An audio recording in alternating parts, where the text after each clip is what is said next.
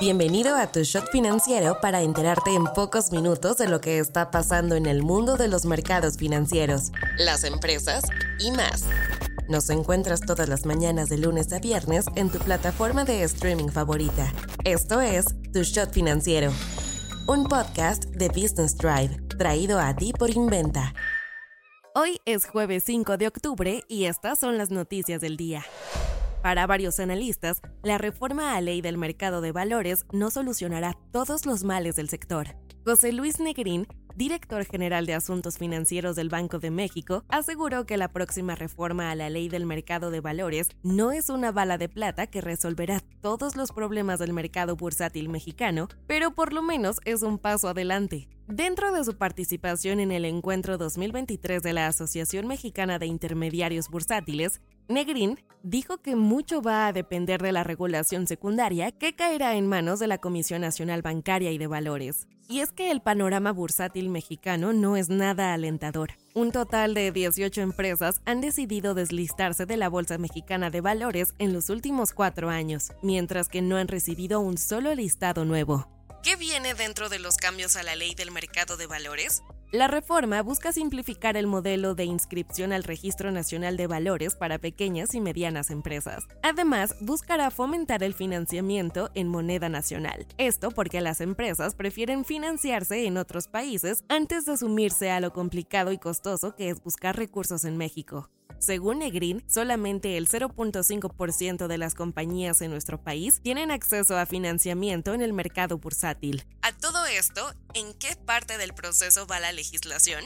José Oriol Bosch, director general de la Bolsa Mexicana de Valores, espera que ya quede aprobada antes de que termine el 2023, tras haber sido enviada a la Cámara de Diputados para su dictamen hace casi un mes. El CEO de SoftBank aseguró que ve cerca la llegada de inteligencia artificial que supere a seres humanos.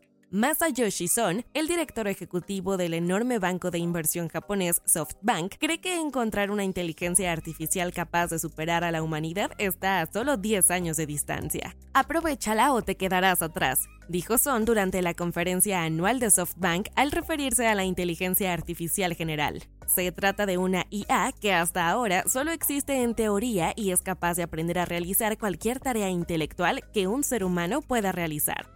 ¿Por qué es importante esto? Imagina una computadora que puede hacer lo mismo que tú o yo, pero mucho mejor y más rápido.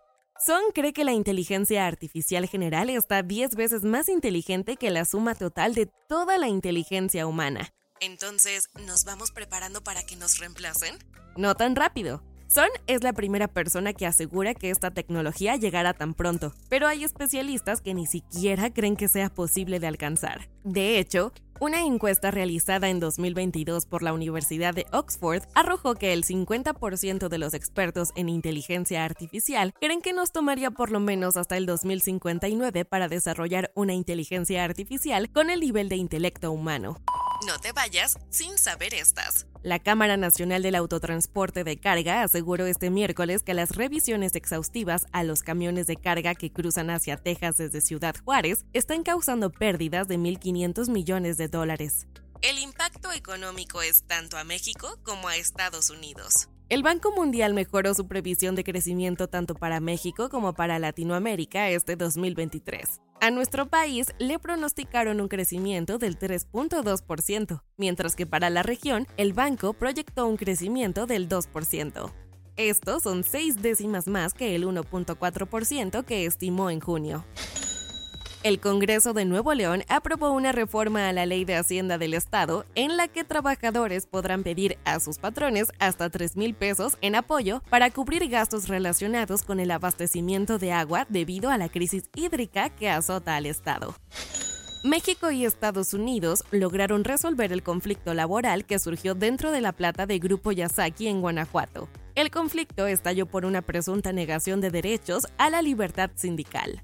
Lo mejor es que esta vez llegaron a un acuerdo sin tener que invocar un panel de resolución de controversias ante el TEMEC.